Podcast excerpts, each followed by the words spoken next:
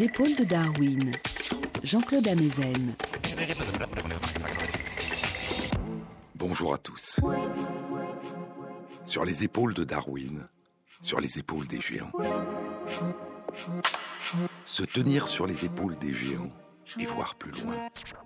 Voir dans l'invisible, à travers l'espace et à travers le temps.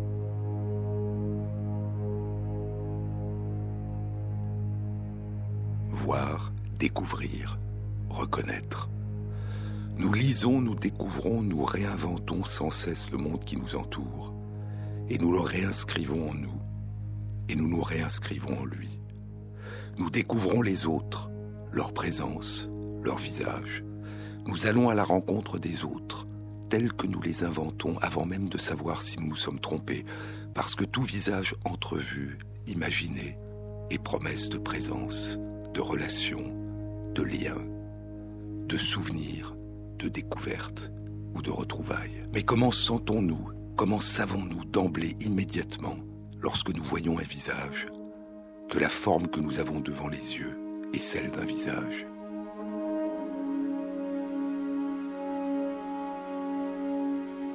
Je vous disais dans une précédente émission que durant les années 1990, l'exploration par imagerie fonctionnelle des activités du cerveau a permis de découvrir l'existence d'une petite région du cerveau qui joue un rôle essentiel dans cette identification du visage. Elle est située à la surface de notre cerveau, dans notre cortex cérébral, dans notre cortex visuel, à l'intérieur d'une région nommée le gyrus fusiforme, et elle a été nommée l'ère de reconnaissance de la forme des visages.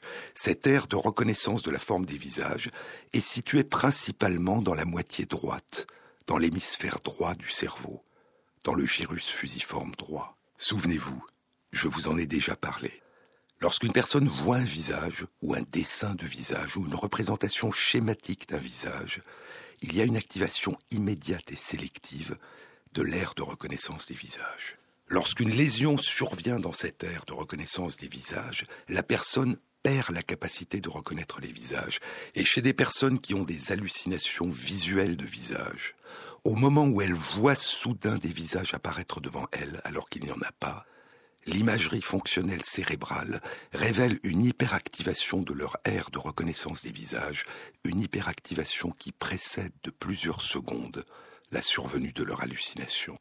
Que signifie voir?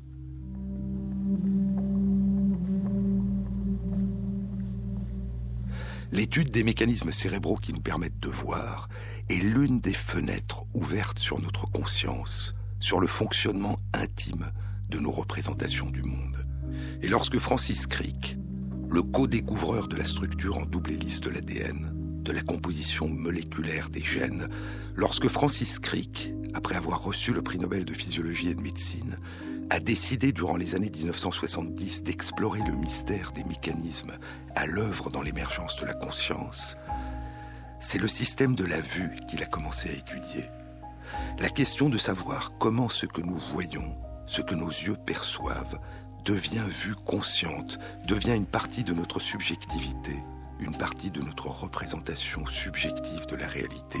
Comment ce que nous voyons devient ce que nous savons que nous voyons.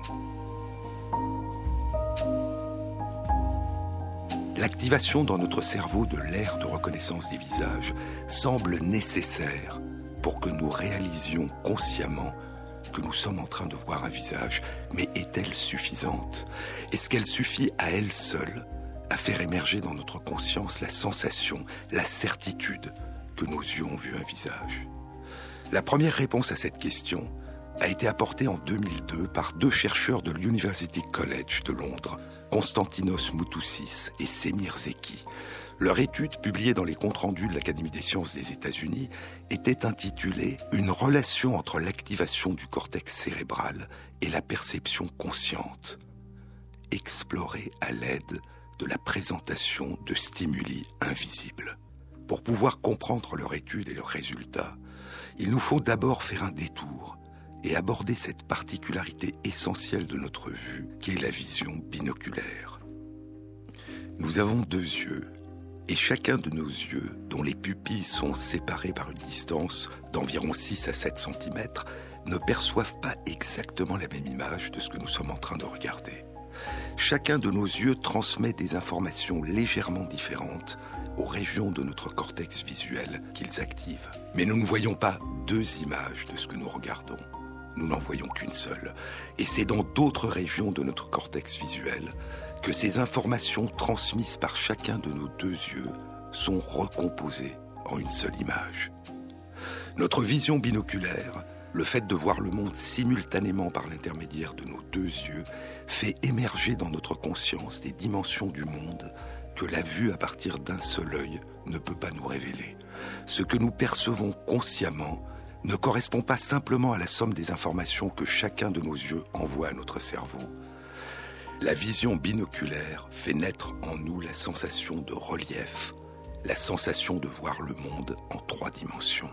Et cette découverte a une longue histoire. Dès le IIIe siècle de notre ère, Galien, le médecin de l'empereur Marc Aurèle, avait noté que nos deux yeux ne perçoivent pas exactement la même image de ce que nous regardons. Et plus d'un millénaire plus tard, à la fin du XVe siècle, Léonard de Vinci s'intéressera aux conséquences de ce phénomène dans la peinture. Cela fait peu de temps que les peintres de la Renaissance italienne ont découvert le moyen de donner à ceux qui regardent leurs tableaux une sensation d'harmonie des proportions et de profondeur de champ. À la magie des couleurs, des ombres, des lumières et du sfumato, ils ont ajouté la perspective et la petite surface plate en deux dimensions de leurs tableaux et de leurs fresques procure l'illusion de la réalité, comme si l'image contenait une portion du monde, comme si le tableau était une fenêtre ouverte sur le monde. Les premières explorations de la notion de perspective remontent aux philosophes et aux géomètres de l'Antiquité grecque, à Aristote, à Démocrite, à Euclide. Beaucoup plus tard, leurs travaux seront repris par les mathématiciens, physiciens et philosophes arabes et persans, et notamment au XIe siècle de notre ère par Kitab al-Manazir, al-Khazen, qui explore les mécanismes appliqués dans les illusions d'optique.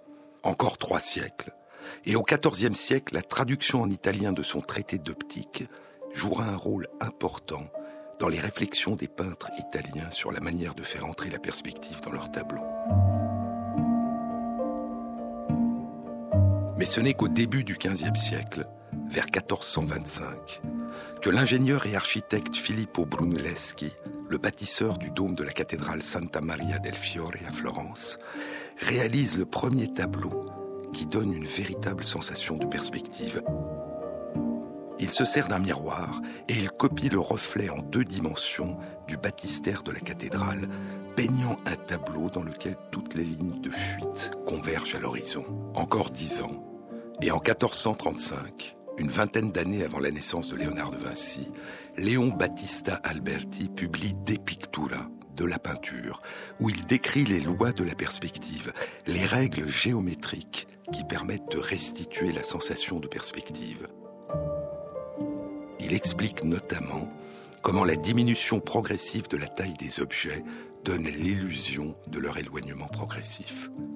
Il s'agit, dit-il, d'utiliser les lois de la géométrie pour pouvoir, à l'aide d'une illusion, mieux restituer la sensation de la réalité.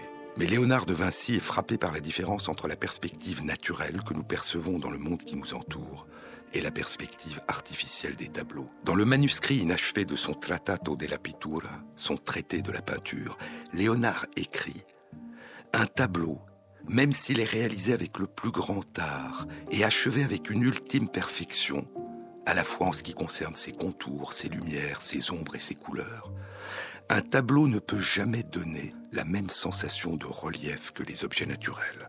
En d'autres termes, dira Nicolas Wade, dans un très beau livre de neurosciences publié il y a trois ans, Portraits of the Mind, Portrait de l'esprit, la visualisation du cerveau de l'Antiquité au XXIe siècle. En d'autres termes, quel que soit le talent du peintre, l'illusion de relief dans un tableau ne sera jamais à la hauteur de la perception de relief et de profondeur de champ du monde qui nous entoure et dont nous faisons l'expérience dans notre vie quotidienne.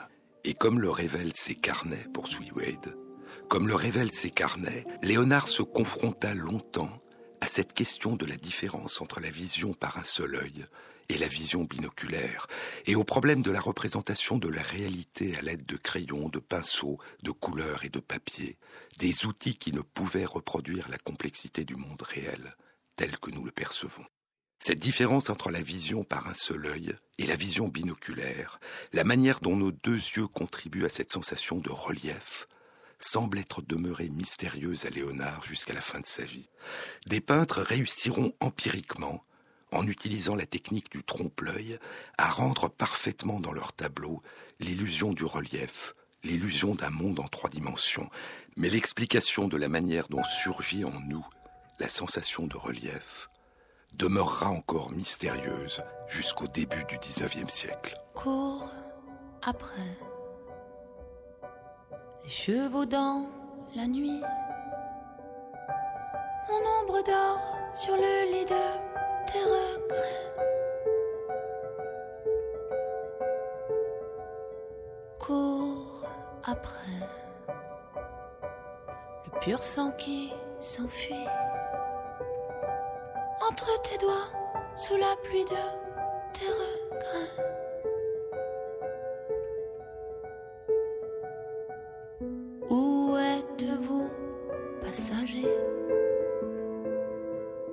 Voyageurs dans la nuit, solitude étoilée,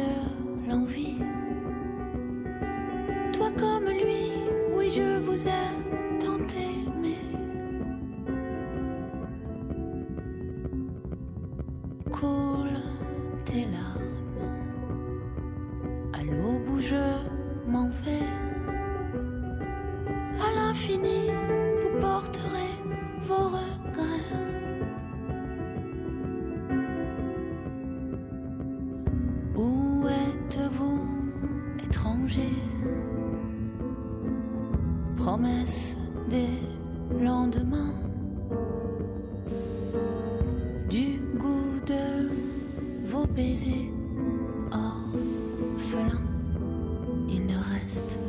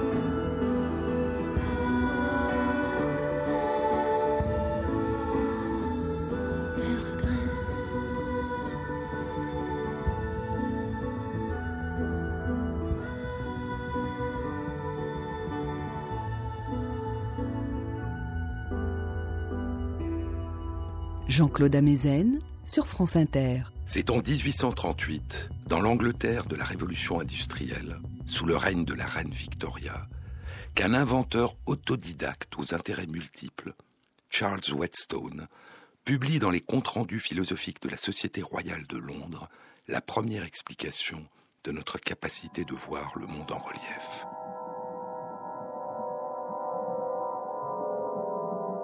Charles Whetstone participe au développement du télégraphe.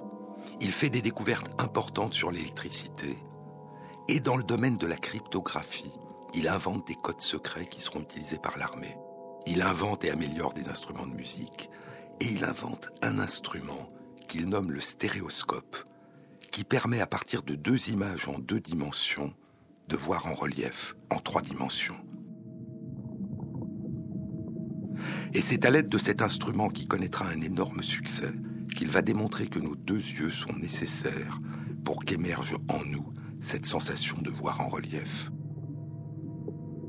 Le long article de 23 pages que Whetstone publie en 1838 dans les comptes rendus philosophiques de la Société royale de Londres est intitulé Contribution à la physiologie de la vue, première partie, à propos de certains phénomènes remarquables et jusqu'alors inconnus de la vision binoculaire. Son stéréoscope est constitué d'un système de deux miroirs qui projettent chacun dans un œil une image. Chaque œil ne peut voir que l'image qui lui est projetée. Et Whetstone montre que s'il projette à chaque œil un dessin légèrement différent, le même dessin, mais considéré à partir de deux points de vue légèrement distants, comme si chacun des deux dessins avait été perçu par l'un de nos deux yeux, la personne alors ne voit qu'une seule image qui résulte de la recomposition, de la fusion de ces deux dessins en un seul et qui fait émerger une sensation de profondeur de champ et de relief.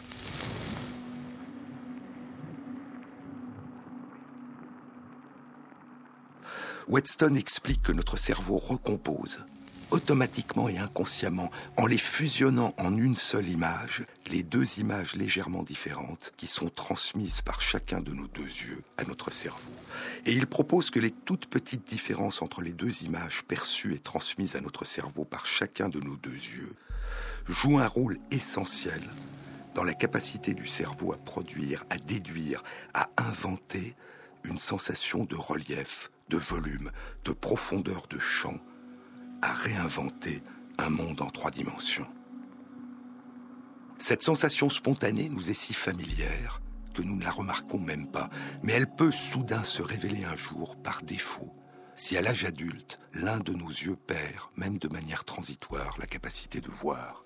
Pendant très longtemps, dit Oliver Sacks dans The Mind's Eye, l'œil de l'esprit, pendant très longtemps, j'avais été un membre actif de la Société de stéréoscopie de New York.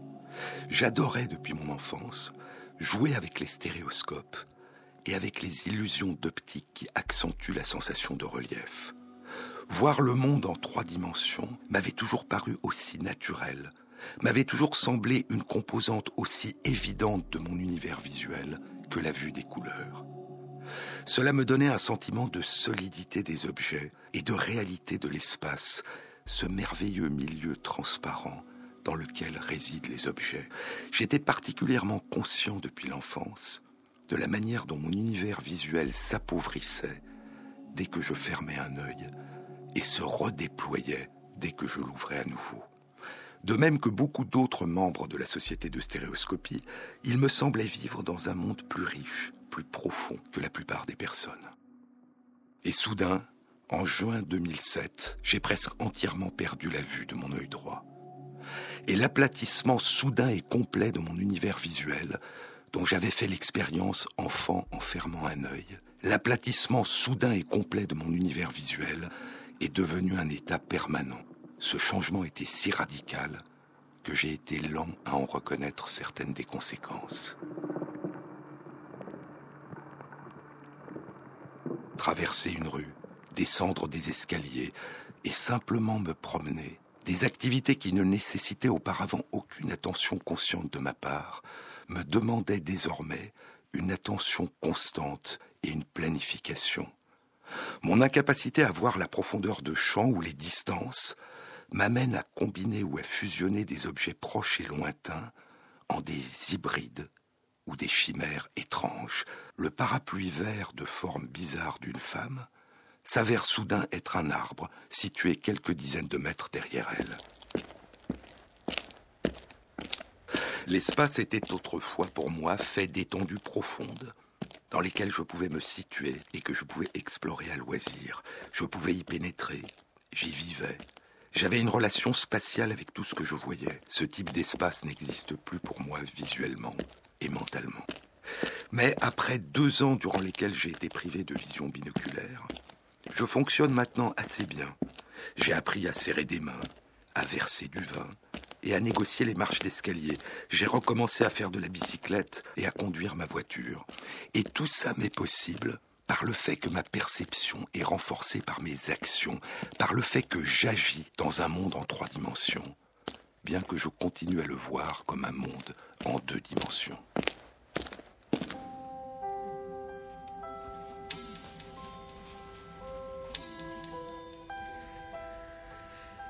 La plupart du temps, je peux voir à travers mes illusions, au-delà de mes illusions. Mais cela ne change rien à ma sensation qu'une dimension essentielle de mon univers visuel m'a été retirée, et que les choses n'auront plus jamais l'apparence qu'elles avaient avant, que les choses n'auront plus jamais l'air vrai. La réalité visuelle que j'ai en face de moi m'apparaît à l'évidence fausse, parce que je sais si bien comment les choses étaient et devraient être.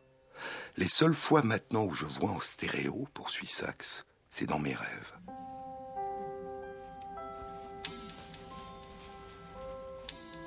Et je m'éveille de ces rêves en retrouvant une réalité incorrigiblement, irréversiblement et absurdement plate. Pourtant, alors que la plupart du temps je déteste ce monde plat et me lamente de cette perte de relief, il m'arrive d'apprécier mon nouvel univers en deux dimensions.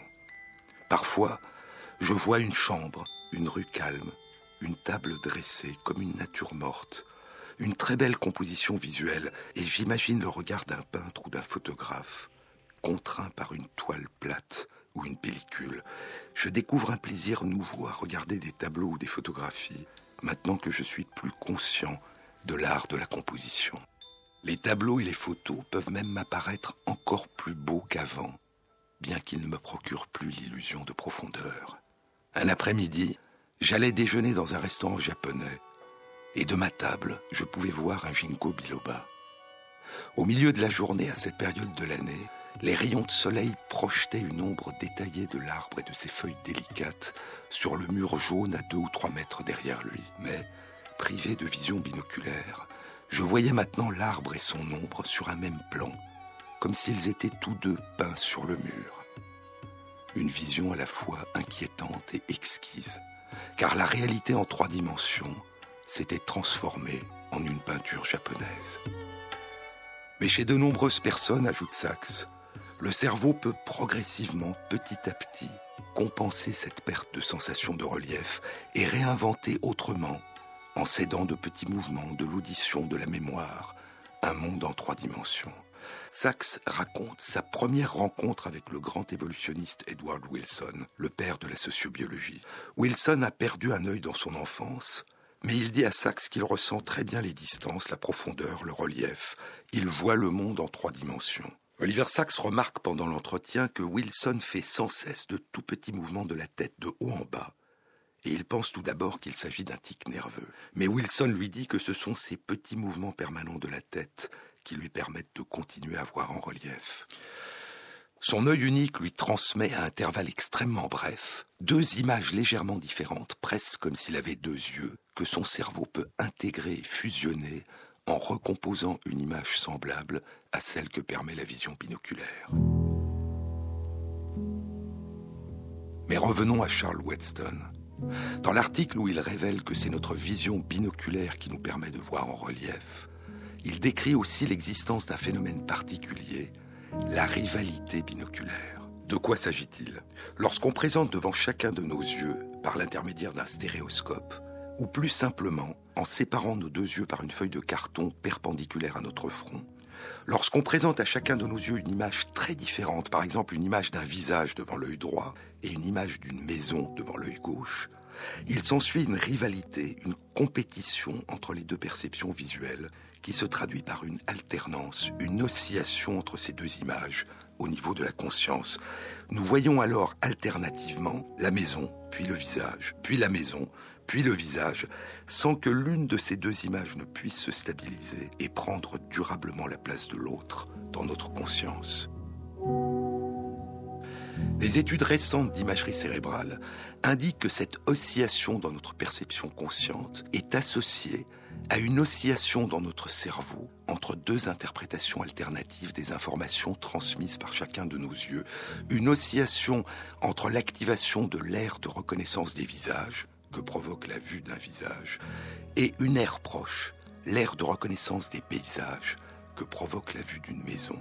Les deux interprétations, visage ou maison, ne peuvent être fusionnées par le cerveau alors elles alternent. Charles Whetstone avait écrit que le même phénomène de rivalité binoculaire se produit non seulement lorsque les deux images représentent deux formes très différentes, mais aussi lorsqu'il s'agit de deux couleurs différentes.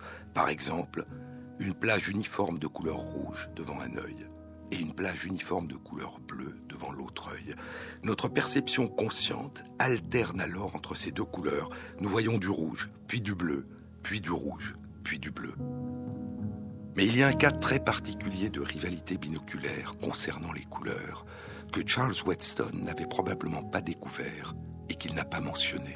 Ce cas très particulier de rivalité binoculaire ne sera décrit que 40 ans plus tard, en 1879, par le physiologiste allemand Edvard Hering, et il sera nommé fusion binoculaire des couleurs.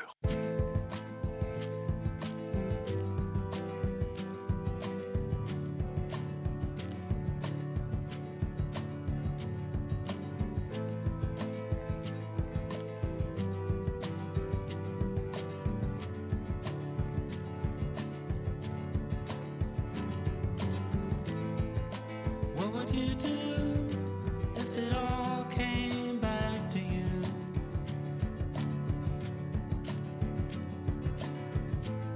Each of each wave, bright as lightning.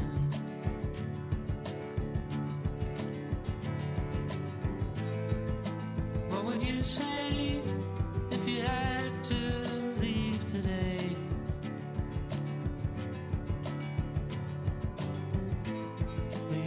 nothing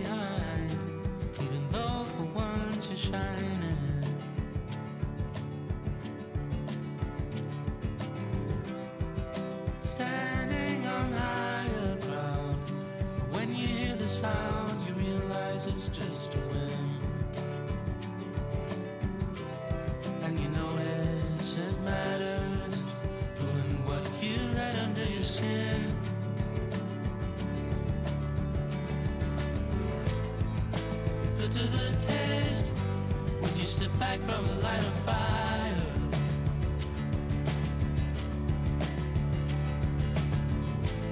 Hold everything back, all emotions stand aside.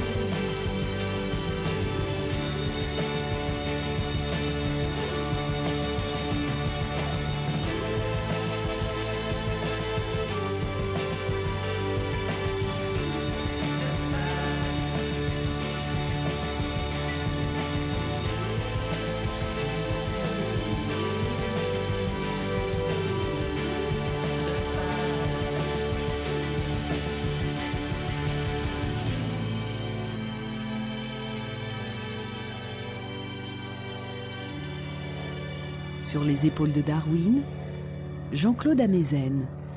L'existence même du phénomène de fusion binoculaire des couleurs sera longtemps discutée et il ne sera reconnu et accepté qu'au milieu du XXe siècle.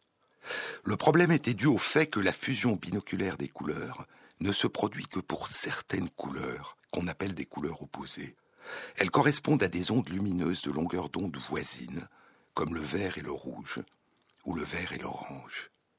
Et dans ce cas très particulier de rivalité binoculaire qu'est la fusion binoculaire des couleurs, la rivalité se résout en une fusion.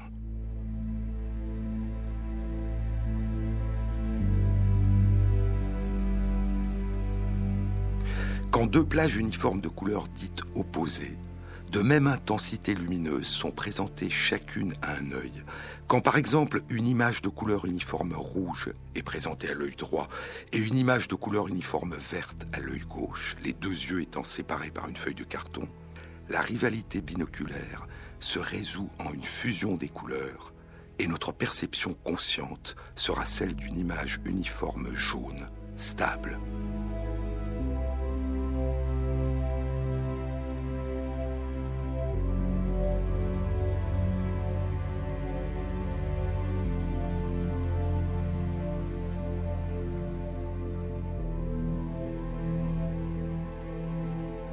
Ne voyons ni le rouge ni le vert, mais uniquement une couleur jaune. Et le jaune est une couleur qui correspond à une longueur d'onde de lumière intermédiaire entre celle qui fait naître la sensation de couleur rouge et celle qui fait naître la sensation de couleur verte. La différence entre ces deux couleurs, rouge et vert, est résolue en faisant émerger une couleur intermédiaire, le jaune. Comme dans un tour de magicien, le rouge et le vert sont devenus invisibles à notre conscience. Nous ne voyons que du jaune, alors qu'il n'y avait pas de couleur jaune devant nos yeux. Nous inventons cette couleur jaune sans le savoir. L'artiste ne doit pas seulement peindre ce qu'il a devant les yeux, mais aussi ce qu'il voit en lui, disait le peintre romantique allemand Caspar David Friedrich. Et il n'y a pas que le peintre qui peut rendre visible ce qu'il voit en lui ce qui n'est pas devant ses yeux. Il y a aussi notre cerveau. Le simple acte de voir est en permanence une réinvention du monde qui nous entoure, au plus profond de nous, à partir de la lumière que nous renvoie le monde et que capte chacun de nos yeux. Et parfois, cette réinvention est une invention, une création qui fait naître une illusion. Nous voyons alors autre chose que ce qui est devant chacun de nos yeux, par exemple du jaune, au lieu du vert et du rouge. Et c'est en tirant profit de ce tour de magicien que réalise notre cerveau. C'est en tirant profit de ce phénomène d'invention d'une réalité imaginaire. C'est en utilisant la fusion binoculaire des couleurs que Konstantinos Moussoussis et Semir Zeki ont pu explorer et décrire pour la première fois il y a dix ans la relation qui peut exister entre l'activation dans notre cerveau de l'air de reconnaissance des visages et la perception consciente que nous avons d'être en train de voir un visage. Mais pour comprendre l'étude de Moutousis et Zeki, il nous faut compliquer un tout petit peu le tour de magie. Imaginons qu'il y ait au milieu de l'image de couleur uniforme rouge une ligne horizontale verte. Et au milieu de l'image de couleur uniforme verte, au même endroit, une ligne horizontale rouge.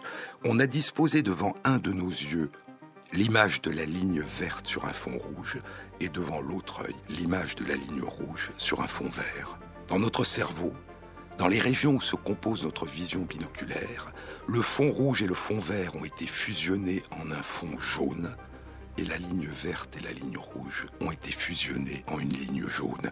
Et une ligne jaune sur un fond jaune, c'est une image jaune uniforme. La ligne s'est évanouie, elle a disparu, elle s'est fondue dans l'image elle est devenue invisible à notre conscience. Allons encore un petit peu plus loin.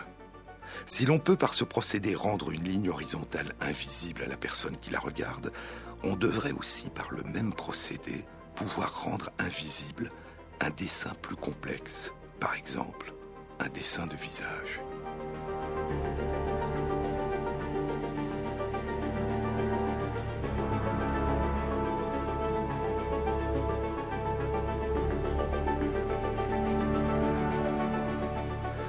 Il y a devant l'un de nos yeux un dessin de visage tracé en vert sur un fond rouge, et devant l'autre œil, le même dessin de visage tracé au même endroit en rouge sur un fond vert.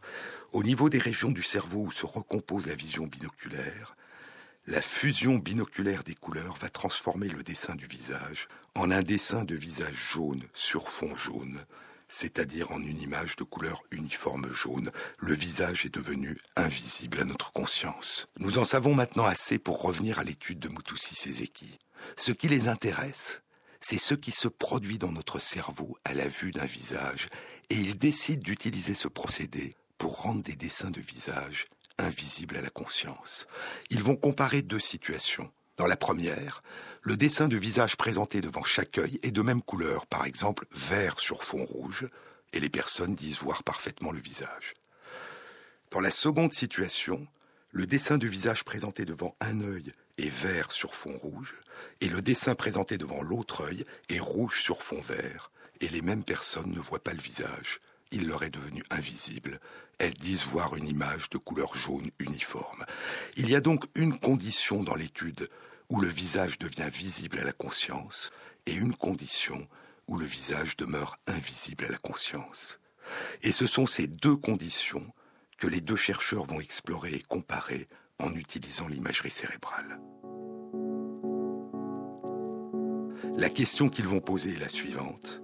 Lorsque chaque œil perçoit un dessin de visage, mais que ce visage nous demeure invisible, y a-t-il ou non activation dans notre cerveau de l'aire de reconnaissance des visages Dans la condition où le dessin du visage est visible à la conscience, les chercheurs retrouvent, comme on le savait déjà, une activation dans le cerveau de l'aire de reconnaissance des visages, mais ils découvrent que dans les conditions où le dessin du visage demeure invisible à la conscience, il y a aussi une activation de l'aire de reconnaissance des visages. Dans les deux conditions de l'expérience, il y a activation de la région du cerveau qui recompose la vision binoculaire du visage. Et ainsi, ce que montrait pour la première fois cette étude, c'est que l'existence d'une activation dans notre cerveau de l'aire de reconnaissance des visages n'est pas suffisante à elle seule pour faire émerger en nous une représentation consciente d'un visage.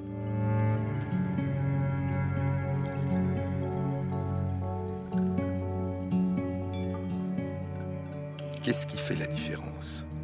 Qu'est-ce qui permet le passage d'une perception inconsciente d'un visage à une perception consciente de ce visage? La seule différence que Mutusi Sezeki avait observée dans leur étude entre la perception inconsciente d'un visage et sa perception consciente, c'était que la perception consciente semblait associée à une activation plus intense et plus étendue dans l'aire de reconnaissance des visages.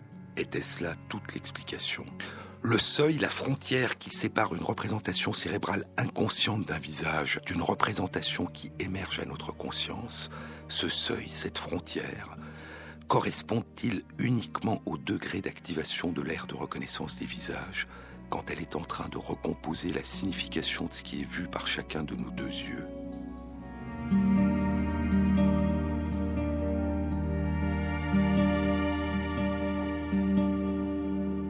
Huit ans vont s'écouler. Et au début de l'année 2010, des chercheurs de l'université Princeton aux États-Unis publie dans la revue Science une étude qui reprend le modèle décrit par Mutusi Sezeki. Ils ont fait participer un plus grand nombre de personnes à leurs recherches et ils ont répété plusieurs fois les explorations en imagerie cérébrale chez chacune des personnes. À partir de ce grand nombre d'expériences, les chercheurs ne retrouvent pas, lors de la vue consciente d'un visage, l'existence d'une activation plus importante et plus étendue dans l'aire de reconnaissance des visages. L'intensité et l'étendue de l'activation semblent comparables, que la vue soit inconsciente ou qu'elle soit consciente. En revanche, ils découvrent une différence d'une autre nature. Chez chacune des personnes chez qui ils ont répété l'expérience, à chaque fois que les personnes ont été placées dans la condition où elles perçoivent consciemment un visage, le profil d'activation dans l'aire de reconnaissance des visages est le même. Alors que ce profil d'activation dans l'aire de reconnaissance des visages varie d'une fois sur l'autre, n'est pas le même, à chaque fois que la personne a été placée dans la condition où le visage lui est invisible et où elle ne perçoit consciemment qu'une image de couleur uniforme jaune. En d'autres termes, ce n'est pas l'importance ou l'étendue de l'activation dans l'aire de reconnaissance des visages qui semble être associée à l'émergence de la perception consciente d'un visage, mais la stabilité, l'absence de variation dans les modalités de cette activation chez une même personne, d'une expérience à l'autre. Ce que suggère l'étude, c'est que ce qui nous rendrait conscients de la vue d'un visage est une forme particulière d'activation de notre aire de reconnaissance des visages, une forme d'activation stéréotypée, stable, synchronisée, qui serait toujours la même, une forme de signature, une signature qui ferait basculer la perception de l'inconscient à la conscience, une signature caractérisée non pas par son intensité et son étendue, mais par la configuration particulière des réseaux de cellules nerveuses qui s'activent ensemble et par la stabilité et la durée de leur activation coordonnée. En revanche, la perception inconsciente de la vue d'un visage n'entraînerait qu'une forme de danse autour de cette signature, une activation plus variable, plus changeante d'une fois sur l'autre, moins stable, moins durable, qui ne serait pas suffisante pour faire émerger dans notre conscience la sensation que nous sommes en train de voir un visage. Un peu comme si le visage était bien reconnu en tant que tel, au niveau de l'aire cérébrale de reconnaissance des visages, mais que les différences de couleurs, un visage vert sur fond rouge et un visage rouge sur fond vert, qui sont transmises par chacun de nos yeux, créent une variation, une fluctuation, une recherche sans succès d'une stabilité de la représentation, faisant naître un doute, et que dans le doute, la conscience s'abstenait. En d'autres termes, ce serait cette stabilité, ce caractère durable de l'activation de l'air de reconnaissance des visages qui ferait basculer la vue d'un visage de l'inconscient à la conscience. Mais à quoi pourrait être due cette stabilité? Tes grains de beauté dans le taux, je les ai comptés un par un, comme les points dans ces jeux idiots qu'on relie pour faire un dessin et pour ta peau de léopard, moi j'aurais marché sur les mains. Que reste-t-il de nos grands soirs quand s'en vient le petit matin?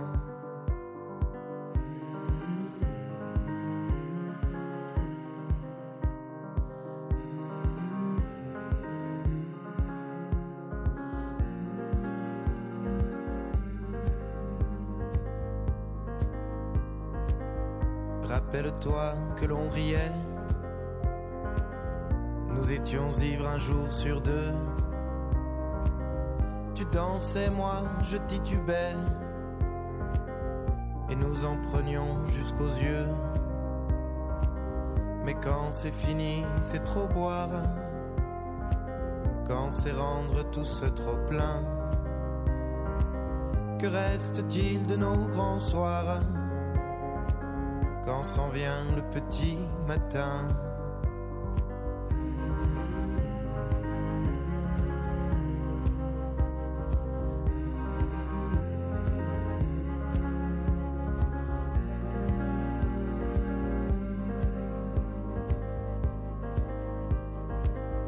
Et toute la nuit sur cette place, s'embrasser au cœur de la foule ta mèche que la brise agace,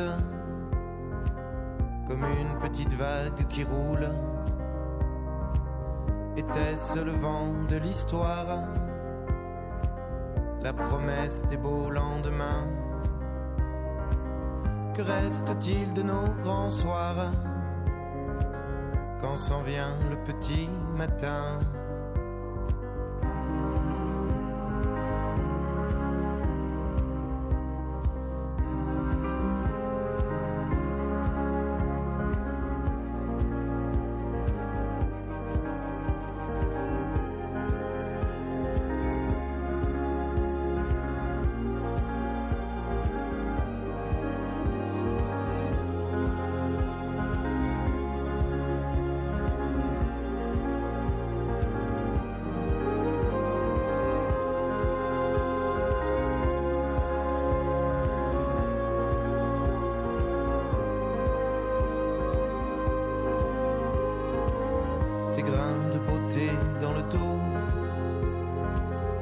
À peine si je m'en souviens.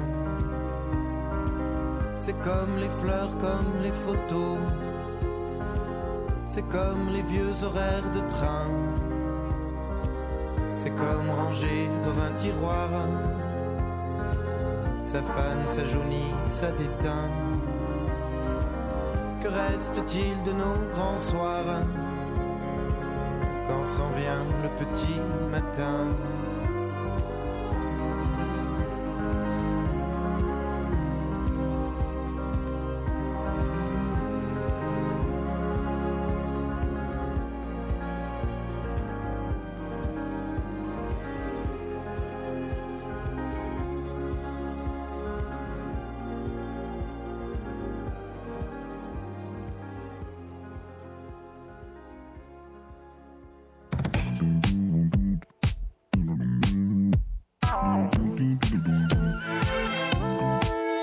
France Inter, Jean-Claude Amezen.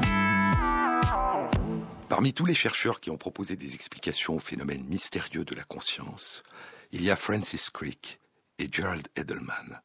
Ils se sont chacun lancés dans cette aventure à la fin des années 1970, après avoir fait des découvertes majeures dans d'autres domaines. Francis Crick, je vous le disais, après avoir reçu le prix Nobel de physiologie pour sa découverte de la structure en double hélice de l'ADN, et Gerald Edelman, après avoir reçu le prix Nobel de physiologie pour ses travaux en immunologie, pour ses découvertes sur la structure des immunoglobulines qui nous protègent contre les infections. Deux chercheurs qui ont abandonné leur premier domaine de recherche pour partir à la découverte de cette terra incognita, de ce continent inconnu, de cette nouvelle frontière des neurosciences et de la psychologie, à la recherche des mécanismes qui pourraient rendre compte de l'émergence de ce qui nous est si intime, si naturel, si familier si précieux, notre conscience.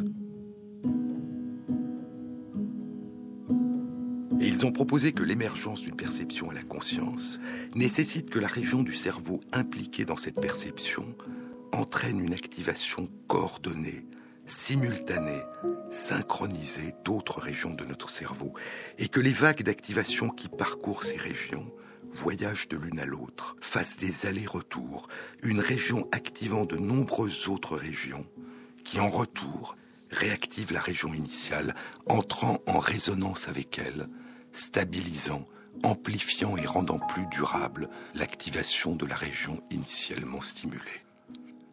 Comme les musiciens d'un orchestre, qui font entrer en résonance leur instrument avec celui du soliste, transformant son chant en un concerto pour violon ou piano. Tel était schématiquement le mécanisme qu'avait proposé Francis Crick avec Christophe Koch et Gérald Edelman avec Giulio Tononi pour expliquer l'émergence d'une perception à la conscience. Est-ce que la stabilité, le caractère stéréotypé, le caractère durable de l'activation de l'aire de reconnaissance des visages qui sont associés à l'émergence dans la conscience de la vue d'un visage pourraient être dus à ce même mécanisme, à une activation d'autres régions du cerveau qui entreraient en résonance avec l'aire de reconnaissance des visages.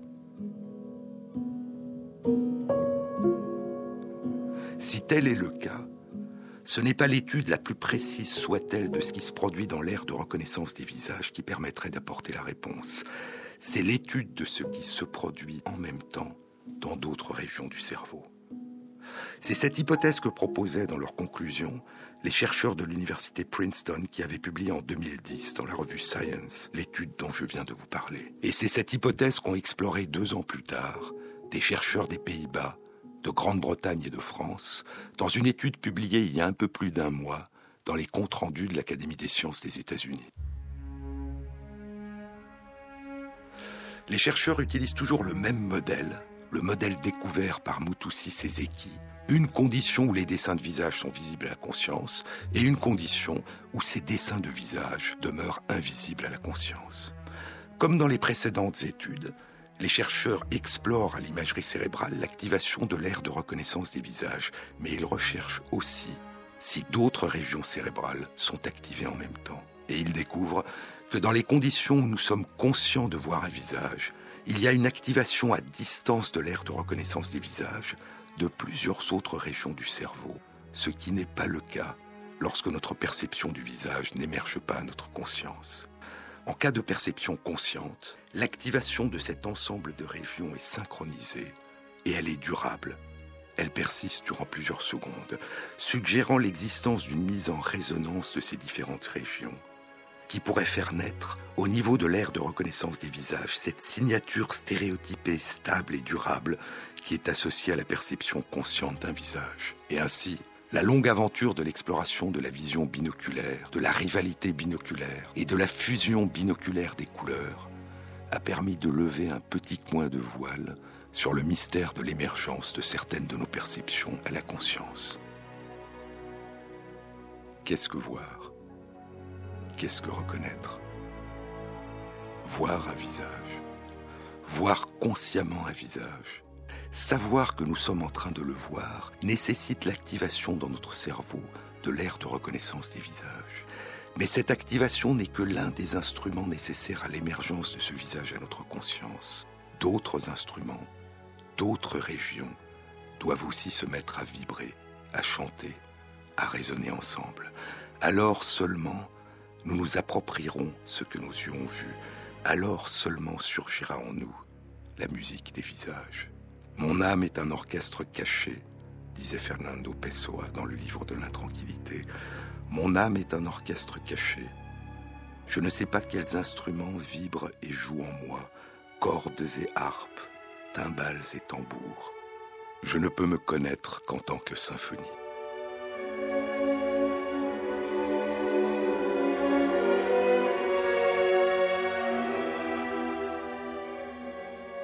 Cette émission a été réalisée par Fabrice Lègle avec à la prise de son Alan Duclos et pour la programmation des chansons Thierry Dupin.